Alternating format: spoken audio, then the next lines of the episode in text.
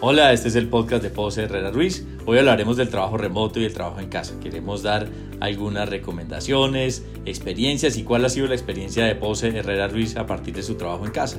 Y una de las sorpresas con las que nos hemos encontrado es que llevamos experimentando esto hace un buen tiempo. Para eso hemos invitado a algunas de las abogadas del equipo eh, de Pose Herrera Ruiz todas ellas madres que han trabajado en casa desde distintas ciudades, eh, distintos países, España, Estados Unidos, México, y nos van a compartir un poco su experiencia. Y también hemos invitado a un abogado de nuestro equipo que ha vivido la parte de experiencia en casa desde, desde que inició la pandemia. Entonces, eh, dado que el reto sigue y que seguiremos trabajando, al menos parcialmente desde casa, queremos compartir con ustedes algunas de esas experiencias. Eh, hola Carolina. Hola Andrés, en efecto, hoy tenemos a cuatro personas que llevan trabajando con nosotros mucho tiempo desde distintas partes y a las que vamos a aprovechar en este espacio para preguntarles qué han notado de diferencia entre su experiencia de trabajo antes de pandemia y en la pandemia y aprovechar su experiencia también para que nos den un par de tips de, de cómo han logrado ese balance. Tú te referías a que tenían hijos, que eran madres, y, hoy todos estamos un poco sorprendidos porque es que nos tocó trabajar en casa, es que es muy difícil y realmente esta es una situación que se venía presentando hace mucho tiempo en muchos eh, ámbitos, en muchas empresas, en muchos campos de trabajo y que ya hay gente pues que es mucho más experimentada que nosotros y lo tiene absolutamente superado. Entonces, eh, con esta pequeña introducción pues damos paso a algunas de las preguntas que Andrés quiere formular y algunas que yo les iré haciendo a lo largo de este espacio en el que vamos a conversar y aprovechar un poco todo lo que ustedes han vivido. Andrés. Entonces, para presentarlas, hoy contamos con Diana Salazar, que está en España, Lina Vélez, que está en Estados Unidos, eh, Vivian Baptiste, que está recién llegada de México, Pablo Fernández en Bogotá. Eh, bienvenidos y todos a, esta conversación. Antes, antes, que todo, quiero introducir este tema con, con, algunas de las novedades que ha surgido con, este, con, con el trabajo remoto. La Universidad de Stanford publicó un paper hace unos años donde decía que el trabajo en casa y el trabajo remoto incrementaban un 13% el trabajo y la productividad de las personas que en un periodo de nueve meses se dedican a trabajar en casa. Pero dice que la pandemia también tiene unas situaciones particulares, puntuales, que están afectando realmente esa realidad. Y, y, se refiere a cuatro factores, los hijos, el espacio, la privacidad y la elección. Yo quiero empezar un poco con, con ese tema de los hijos y cuál es el manejo de los hijos. Eh, Lina, tú eres madre, eh, seis meses, ¿cómo ha sido esa experiencia y qué tips podrías dar un poco para las, las mamás en ese trabajo tan difícil de ser mamá y ser al tiempo eh, trabajadora? bueno, entonces pues creo que es básico la comunicación con la familia, tener ese grupo de apoyo para estar cuidando a los niños. Mi bebé tiene seis meses, entonces nos compartimos con mi esposo nos turnamos las horas de trabajo, eh, pues porque necesita atención todo el tiempo. Entonces creo que es básica la comunicación y si se puede en la medida de lo posible, programar eh, las comidas y eh, planificar desde antes. En la medida de lo posible, eso sí, sin ponerse mucha presión, porque pues todos estamos en una situación que es difícil y creo que llevársela pues con más calma es lo mejor. Voy, a ir creciendo un poco, un poco en edades para pasar con Vivian. Eh, cuatro años, parece que es la más difícil cuando empiezan a trabajar temas entre eh, colegio, escolares y demás. Y una de las dificultades que, que, nos hemos encontrado, gran parte de los nuevos trabajadores en casa, es que tienen que estar al tiempo de profesores del colegio y eh, trabajadores. ¿Cuál ha sido un poquito tu experiencia, Vivian, y cómo has vivido esa situación? Bueno, pues digamos que, que sí tengo la experiencia como antes de la pandemia y después. Entonces, digamos que eh, en todos estos años antes de la pandemia er, era mucho más fácil de manejar porque eh, pues mi hijo iba a un kinder, entonces pues yo me organizaba, lo, lo dejaba en la mañana, tenía una, un espacio de unas horas para trabajar que eran muy productivas para mí y luego lo recogía y ya pues como que me iba organizando. Ahora, claro, lo que tú dices es verdad, baja, e, es, es, baja la productividad porque hay muchos elementos distractores en la casa, entre esos los hijos. Yo tengo un hijo de cuatro años, entonces eh, es, a esa edad requieren mucha atención, quieren mucho que uno mire, que uno solucione, que uno... Entonces, digamos, a pesar de tener uno ayuda en la casa o está mi esposo también y todo, eh, hay muchísimas interrupciones eh, de ya sea porque el niño llega cuando tú estás trabajando o porque hay digamos conflictos entre comillas por cualquier cosa, ¿no? Entonces tienes que entrar a intervenir. Eh, está el tema de escolaridad. yo en el caso, mi caso personal, ya para en este momento decidí contratar una profesora particular que me está ayudando en la mañana porque definitivamente trabajar, ser profesor todo el tiempo es supremamente complicado y, eh, pues yo no estaba logrando hacerlo todo el tiempo y tuve que contratar ayuda, por ejemplo. Vivian, y, en ese punto hay un tema que a mí me, me inquieta un poco y es, tú trabajabas antes en, en tu casa y tenías a tu niño en el kinder y cuando él tiene que llegar a la casa a tomar clases, ¿cómo funciona el tema, por ejemplo? Porque hay una cosa que uno da por sentado y es, no, pues lo conecto por internet, pero realmente si uno tiene un niño de cuatro años, no le tiene un computador a un niño de cuatro años para conectarlo por internet. Y probablemente el equipo de él sea el mismo que tú usas para trabajar y ahora te toca salir a comprar un segundo equipo. ¿Cómo funciona eso? En mi caso personal, digamos, yo intenté el tema virtual y no me funcionó. O sea, mi hijo no se conecta con el tema virtual. O sea, yo me imagino que cada niño es diferente. Por, con las mamás que he hablado, digamos, casi todas tienen el mismo reto con niños de esta y es que es muy difícil que se concentren con una pantalla, digamos, eh, salvo que sean muñequitos o algo así, pero como con la profesora y hacer actividades es muy difícil. Entonces yo, digamos, después de vivirlo un par de meses, dije, esto no está funcionando se volvía, era un tema de presión y de conflicto que no estaba funcionando ni para mi hijo, ni para mí, ni, ni nada. Entonces, eh, bueno, por unos meses decidimos, sin conectarnos virtualmente nosotros, desarrollar actividades que nos iban mandando. Y ahorita, eh, digamos que las cosas están un poquito más controladas, decidimos contratar un profesor particular, pero el profesor viene a la casa y le desarrolla las actividades aquí. Entonces no es virtual, porque el tema virtual con un niño tan chiquito es muy difícil de manejar y súper desgastante en mi experiencia y en la experiencia de mucha gente que conozco.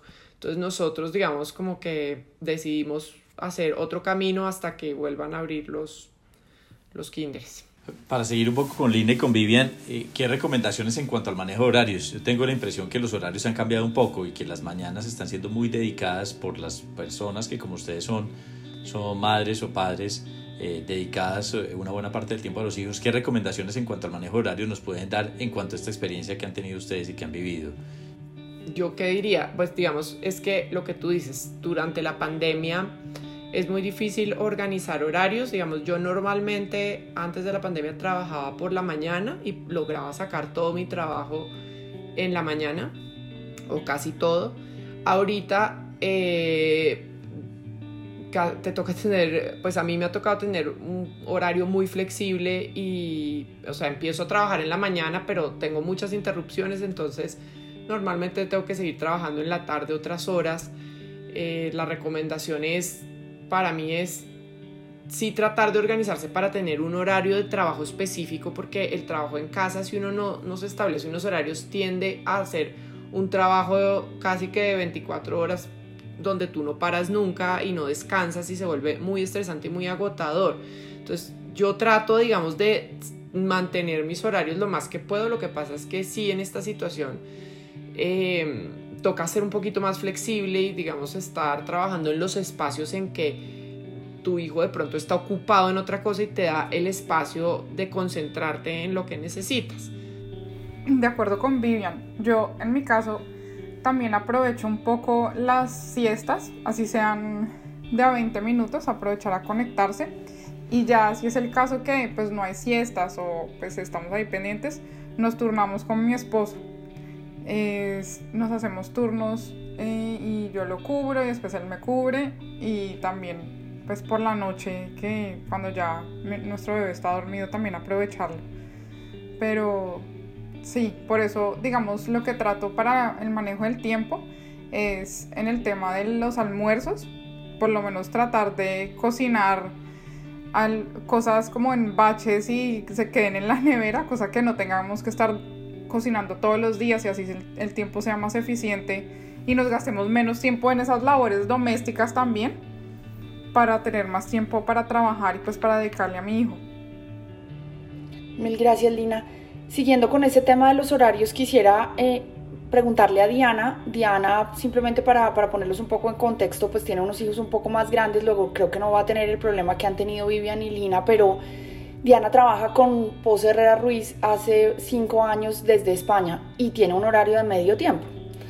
Y, y en esa línea de horarios me gustaría saber cómo haces para, para manejar que solo trabajas media jornada cuando la percepción normal de uno pre-pandemia y Gao en pandemia pues mucho más ha sido la de, pero si está en la casa, ¿qué más da? O sea, pues, ¿cuál es el medio tiempo que tiene? Yo la llamo a cualquier hora porque finalmente está en la casa. ¿Qué está haciendo en la casa? ¿Cómo has manejado eso y cómo has logrado antes de la pandemia y si ha cambiado ahora mantener ese medio tiempo? ¿O eso es un mito y realmente el medio tiempo nunca existió? Muchas gracias por la pregunta, Carolina. Es, es, un reto, es realmente un reto y requiere flexibilidad, no solamente por el medio tiempo, sino por la diferencia de horarios. eso es otra cosa que, que, hace un poquito complicadas las cosas, pero también representa una oportunidad. Eh, lo del medio tiempo, digamos, a veces funciona, a veces no, em, depende de las épocas. Eh, y, lo que hago normalmente es tratar de trabajar por las mañanas todo lo que pueda, de manera que me adelanto eh, y muchas veces en la medida en que ustedes empiecen a las 8 de la mañana ya encuentran cosas listas, eso ayuda a que el flujo sea, sea digamos, constante. Eh, y trato de evitar las llamadas por la tarde, noche y hacer trabajo, digamos, de, de escribir contratos y demás por las noches. No siempre funciona, pero es lo que trato de hacer. Requiere disciplina y requiere mucha organización en la casa. Mis hijos ya son mayores, tienen entre 17 y 25 años, eso ayuda mucho. De hecho, la pandemia me ha ayudado en el sentido que ya no tengo que llevarlos y traerlos todo el día. Y si están aquí, ha sido más fácil para mí y obviamente siendo adolescentes y adultos lo que quieren es su, propio espacio, no hay problema de ruidos y demás. Em, entonces ha sido un, un ejercicio interesante. Lo que he notado con la pandemia es que la gente es más comprensiva ahora veo más respeto ahora por los, digamos, por el trabajo en casa que antes, en la medida en que todos estamos pasando por ahí. Creo que estamos todos protegiendo un poquito más la, separación de espacio y los horarios de comidas y demás que antes. Antes era más difícil, como tú dices, Carolina, porque todo el mundo partía de la base que yo estaba aquí y nadie calcula mucho los horarios. Ahora he notado que hay mucha más eh, empatía en ese sentido. Diana, ¿qué recomendaciones, ya que mencionas los temas de espacios, qué recomendaciones en materia de espacio físico has encontrado tú en estos cinco años de trabajo remoto que son útiles? Que nos podrías decir, mira, estas tres cosas que ustedes tengan en cuenta para su espacio físico, ¿cuáles serían y a qué nos invitarías a realizar? Sí, perfecto. tener un espacio exclusivamente dedicado al trabajo, por pequeño que sea, creo que es muy importante. Primero porque los demás miembros de la familia entienden que ese espacio está reservado para eso, pero segundo para que una vez que uno termine de trabajar, deja ese espacio atrás y separa las actividades eh, del día. Y no, no sigue, o sea, no trabajar en, la medida de lo posible en el comedor o en el cuarto donde uno duerme o donde ve televisión, sino separar los espacios y, obviamente tratar de aislar acústicamente en la medida de lo posible, pero sobre todo tener espacios separados para, para cada actividad. Esa sería mi recomendación. Muchas gracias Diana eh, y le voy a preguntar a, a, Lina para seguir hablando de espacios y los espacios, hablemos de los espacios temporales. Eh, ese espacio temporal, sobre todo porque eh, creo que en el caso de Diana, de Vivian, pueden hacer una separación más racional de los espacios. El tuyo finalmente son seis meses y es una criatura que, que, que no tiene los horarios eh, fijos y determinados. ¿Qué temas has encontrado importante y que también nos puedas dar a nivel de recomendaciones para empalmar esa relación entre el cierre del espacio laboral con el cierre con, el inicio, cierre o reunión de los espacios eh, familiares y, y tuyos como madre especialmente, Lina? Pues mira Andrés, creo que la comunicación es básica y es la comunicación entre la familia y también con tus miembros de, del equipo y también con los clientes. Eh, como tú dices, pues con un bebé es más difícil marcar ese, esa terminación ese comienzo de los espacios de trabajo y de familia. Eh, si hay que atender a mi bebé, pues tengo que poder tener la confianza y la comunicación clara con mi equipo y decirles, no, miren, es que mi bebé se acaba de levantar, denme un minuto eh, y atender o decir y comunicarse también con la familia, decirle a mi esposo, miren, tengo una llamada importantísima de esta, yo soy la que estoy manejando eh, la llamada, no me puedo salir, por favor, cúbreme. O bueno, los dos estamos pendientes, entonces en esto creo que la comunicación es básico para, para que funcione. Muchas gracias, Lina. Y quiero presentarles a Pablo Fernández, que es asociado a nuestro equipo de impuestos y tiene una situación eh, diferente al de las tres mamás que hemos invitado hoy con mucho cariño a nuestro podcast. Eh, Pablo vive en su familia, eh, digamos, varias personas comparten el techo al mismo tiempo y están trabajando con sus hermanos, familias y demás. Y, y, Pablo, ese otro dificultad que ha encontrado, que dicen los estudios, pero que lo hemos vivido todos en la realidad, es el manejo del espacio físico. Eh, ¿Qué recomendaciones, tips o qué temas y retos has encontrado en todo este proceso de, de compartir el techo, el espacio y el trabajo con quienes no estamos acostumbrados a hacerlo? Hola Pablo. Hola Andrés. Andrés, yo diría un poco como decía Lina, la comunicación es clave y el segundo tema que es clave es la paciencia. La comunicación, un tema que nos ha dado resultado es, yo le he llamado la comunicación de la puerta. Y es, si la puerta está cerrada, es no molestar, estoy ocupado. Si la puerta está entreabierta, toque y puede entrar. Y si la puerta está abierta, entre tranquilamente. Digamos eso para, sin tener que desgastarse en la comunicación, uno poder decir, mire, estoy ocupado o estoy algo ocupado o estoy libre eh, y puede entrar. Entonces, en eso, entre la familia, la comunicación a mí me parece que, es un tema clave para poder sobrellevar eh, eh, el día a día. Frente al equipo, uno creo que también es perder la pena y uno poder decir tranquilamente, me, estoy haciendo el almuerzo o estoy eh, ayudando, porque también en esto uno, uno ha tenido que ser abogado, por ejemplo, pero también ha tenido que ser la persona de sistemas en la casa, con los papás, con la mamá, que pues digamos pueden llegar a tener pueden tener algún problema eh, técnico em, con el computador.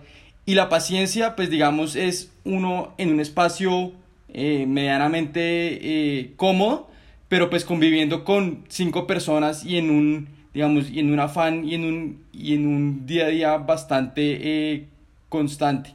Yo diría básicamente entre la familia lo más importante es la comunicación, no tiene que ser solamente verbal, sino también puede ser eh, con ciertas señas y, mucha paciencia. Mil gracias, Pablo. Yo quisiera devolverme un momento a un tema que han mencionado tanto tú como Lina y es el, asunto del equipo. Entonces es muy importante tener el soporte del equipo de trabajo con el que uno está permanentemente. Y, y particularmente en el caso de Lina y en el caso de Vivian, eh, pues ellas son abogadas que han estado ausentes físicamente de nuestras oficinas durante mucho tiempo. ¿Cómo han hecho ustedes para mantener esa comunicación tiempo prepandemia para que el equipo la siga viendo como parte del equipo? Y, y, qué recomendaciones nos dan como para no perder ese contacto que hoy en día no es personal, pero, pero que sí creo que es fundamental que todos podamos estar de alguna manera presentes y, y, sabiendo que ahí estamos y no que nos, ay, se nos olvidó que Vivian trabaja con nosotros, ah, Lina todavía está con nosotros.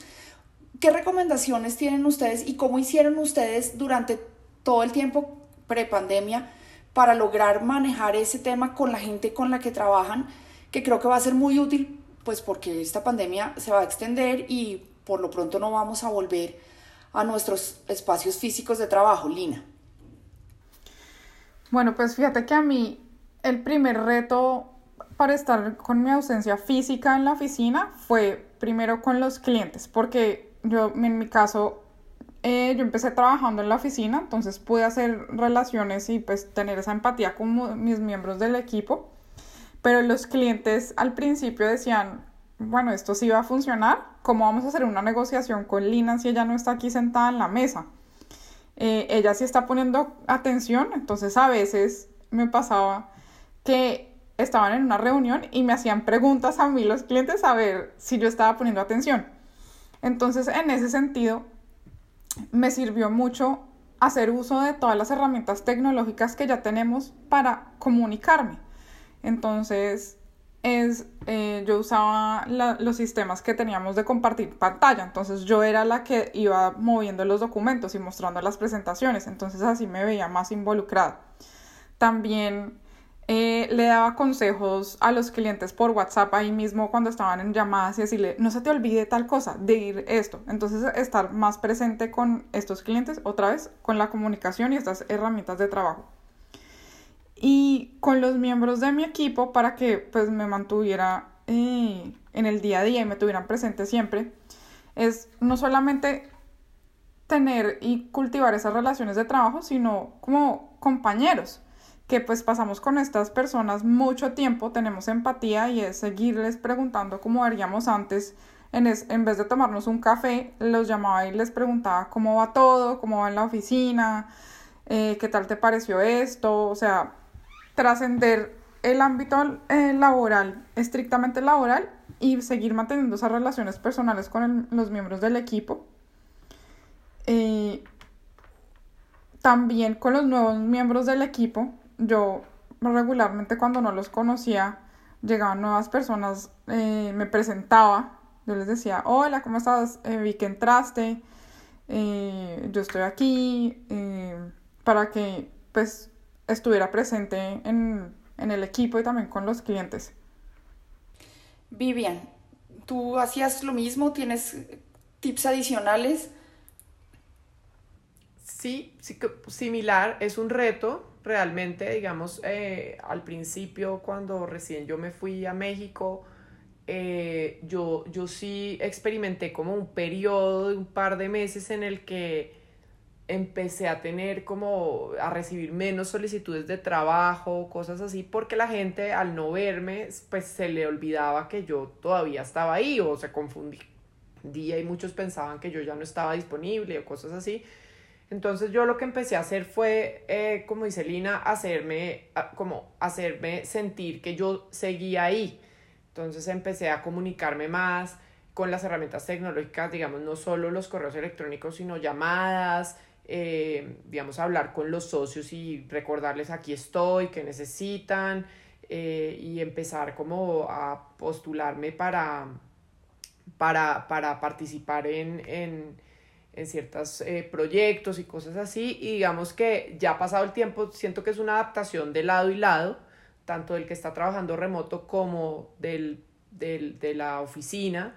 Eh, la gente ya se empezó, digamos, a acostumbrar a, que, a, ese estilo de trabajo y ya eh, se fluyó más y, y, y, se hizo más fácil. digamos, hoy a la fecha, pues siento que, que que sí estoy presente y la gente sabe que, está, que estoy presente. Con los clientes eh, uso las mismas técnicas de línea, digamos, eh, trato de llamarlos telefónicamente, ahora pues también a veces con videollamadas, hacer sentir que estoy ahí, que estoy pendiente, no solamente, digamos, esperar a que los clientes eh, hagan preguntas, sino ser proactivo y, digamos, recordarles temas que son de su interés y hacer sentir la presencia, digamos, como con pequeños detalles, es lo que me ha funcionado a mí.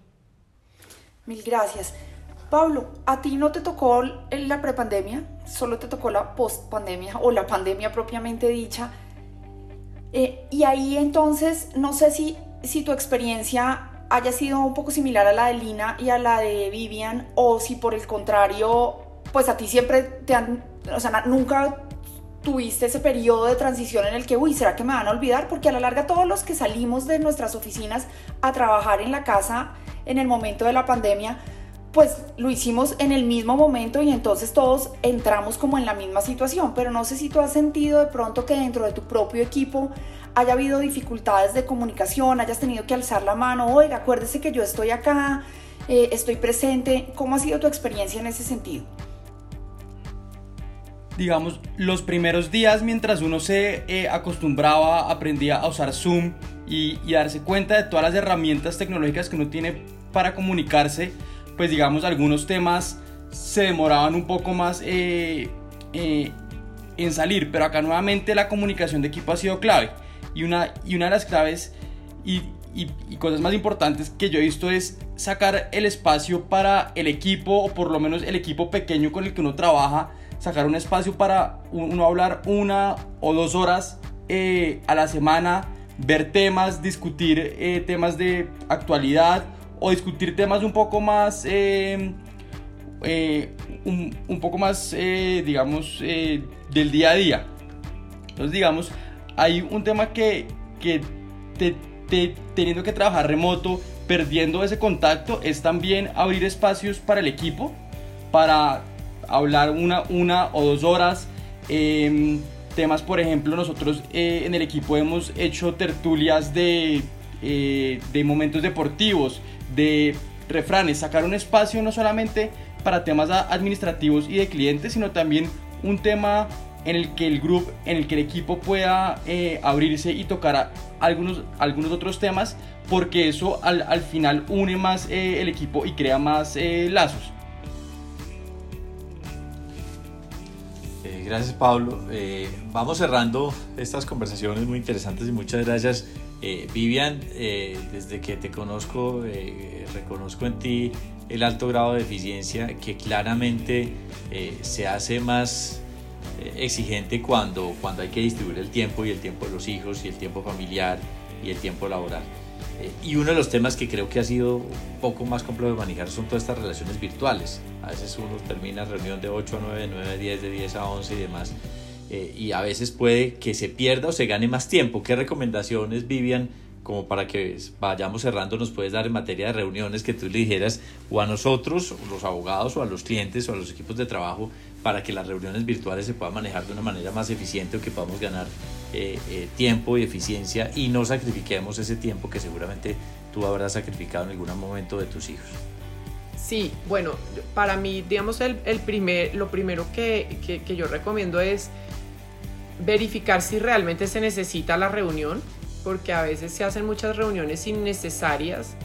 Eh, digamos, y no sé, siento que los latinoamericanos en especial tenemos como una tendencia a reunirnos mucho y muchas veces son asuntos que no necesitan una reunión para resolverse sin pasarse al otro extremo, porque muchas veces sí una conversación telefónica y todo soluciona mucho más rápido un tema. Entonces, digamos, como hacer un chequeo racional de realmente necesito esta reunión o puedo solucionarlo con un correo o una llamada más corta. Y lo segundo es tratar, digamos, de, ser, de, tener la reunión preparada. ¿En qué sentido? Es como tener un listado de temas que necesitas tocar en la reunión. Yo, digamos, yo, yo hago un listado de temas que necesito hablar en la reunión y me voy guiando por eso, porque si no muchas veces como que las discusiones se van abriendo hacia otros lados o, o, son discusiones muy desordenadas que hacen que la reunión no sea eficiente, dure más y de pronto termina la reunión y uno se da cuenta que además no tocó un tema que tenía que tocar. Entonces, eh, mi, mi, mi, mi, consejo son esos dos, o sea, verificar si, si es necesaria la reunión y dos, eh, tener preparada la reunión, o sea, eh, hacer un temario, como un orden del día, como quien dice, e ir tocando punto por punto de manera ordenada para cubrir todos los temas de la manera más eficiente posible.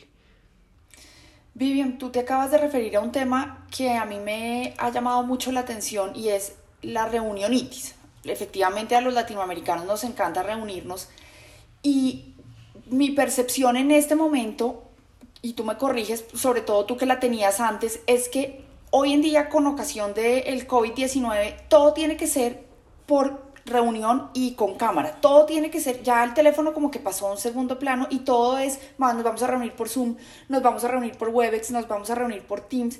No sé si tú tienes la misma sensación o, o, es que sencillamente yo antes me reunía físicamente y ahora la gente quiere hacerlo por cámara, pero mi sensación un poco es, el teléfono pasó a un segundo plano y ahora todo tiene que ser con videollamada. ¿Cuál ha sido tu experiencia en eso?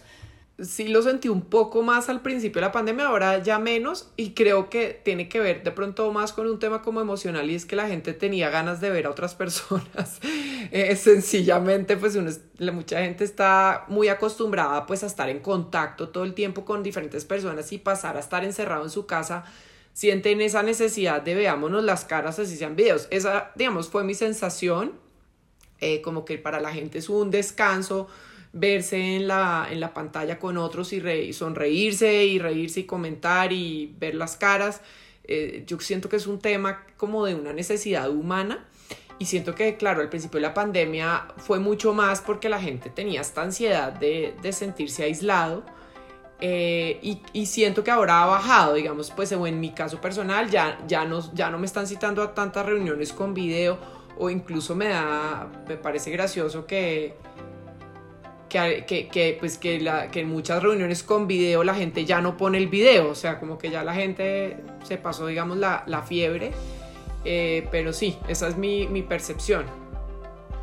Yo voy a cerrar simplemente con Pablo con una, una pregunta de final y una visión eh, más millennial del tema. Pablo, ¿cómo ves esto? ¿Será que va, vamos a cambiar? ¿Cómo vemos el 2021 en cuanto a, a perspectiva, reunión y, y, si, y si todas estas perspectivas nos, nos, habrán cambiado, sobre todo temas que también son muy importantes para ustedes y los abogados que empiezan a trabajar en, en, firmas como la nuestra, sin duda de lo que más valoran es la socialización, la interacción, el conocimiento con otras personas. Eh, ¿Y cómo ves un poquito ese, ese futuro, Pablo, para que eh, cerremos esta conversación? Yo creo que un poco antes de la pandemia, para uno pensar en trabajo remoto, trabajo desde la casa, era algo, era casi que un imposible. Pero ya después de, digamos, de, de, toda, de todo esto, de toda la pandemia, yo estoy viendo que, que el trabajo remoto llegó para quedarse. Seguramente yo lo estoy viendo como un tema parcial, va a haber un tema de una parte de, de trabajo eh, en la casa, otra parte de, de trabajo ya eh, en la oficina, pero yo estoy viendo que, que el, que el trabajo remoto que veíamos como un imposible, como a veces como, como un sueño en algunos momentos, eh, pues llegó para quedarse y, yo creo que en el 2021 por lo menos y, y, hacia más adelante eh, se va a incentivar más y sobre todo porque creo que muchas empresas que no lo concebían están viendo que sí es posible, que la gente sí puede trabajar en, remoto y que también el trabajo remoto pues puede tener beneficios para las personas y para, la, y para las empresas. Bueno, pues muchas gracias. Eh, en esta conversación eh, breve, de la que seguramente quedarán muchas anotaciones y comentarios, hemos tratado eh, con Diana, Lina, Vivian y, y Pablo, claramente Carolina, algunos temas que son importantes, que son necesarios tener en cuenta. Voy a resaltar simplemente algunos, algunos aspectos que han dicho nuestros invitados de hoy. Eh, la importancia de la coordinación de actividades, el diálogo entre equipos, la organización, límites de horarios, la limitación y la separación del espacio físico eh, separado, la importancia también de la comunicación en cuanto a espacios temporales. Eh, Pablo nos habla de la comunicación de la puerta, como los símbolos que ha encontrado para, para manejar, digamos, informal o formalmente al final esas reglas de conducta y convivencia en casa, la importancia de la paciencia, eh, cómo manejar las relaciones con el equipo y la experiencia que ha tenido durante ya varios años para que esto no fuera un tema de distanciamiento, sino un tema también de cercanía en el trabajo, eh, un poco estar presentes en la distancia. Eh, también la importancia de sacar temas que creo que lo hemos aprovechado con fortuna para hablar de temas que no necesariamente sean los laborales, que son esos, esa parte que se añora del espacio físico y de la convivencia. Eh, en materia de reuniones, creo que Vivian nos daba también unos tips muy importantes en cuanto a la determinación de la necesidad o no de la reunión, las agendas, y yo agregaría también esa determinación en respeto por los horarios de inicio y determinación de las reuniones que son bien importantes en quien las modera, que a veces terminan siendo eternas o la gente termina saliéndose. Y creo que eso contribuye al bienestar, a la eficiencia, al trabajo de todos y sobre todo al respeto de madres que como las que invitamos hoy tienen que dedicar tiempo importantísimo, igual de valioso para sus hijos y familias. Eh, muchas gracias eh, Vivian, Pablo, Diana, Lina, eh, todos hasta, hasta este momento, este podcast de nuestro, del día de hoy y esperemos encontrarnos muy pronto.